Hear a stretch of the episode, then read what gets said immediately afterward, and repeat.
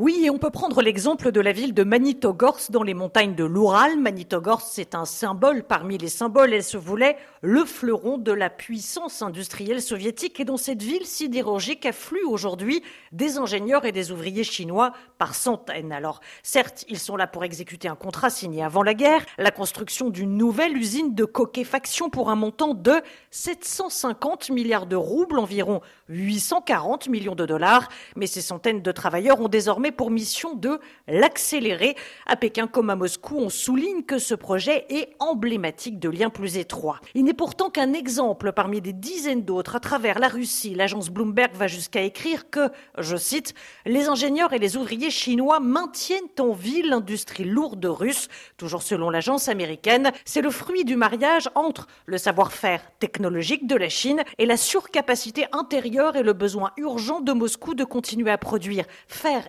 acier nécessaires à son économie de guerre. Le ministre russe du développement économique affirmait il y a quelques mois la demande de participation de partenaires chinois dans les projets russes est croissante. En novembre dernier, lors de la conférence annuelle à Moscou sur les métaux et l'exploitation minière, les entreprises chinoises représentaient 364 des 815 participants en 2019. Avant la pandémie et la fermeture des frontières, la Chine en comptait alors seulement 83.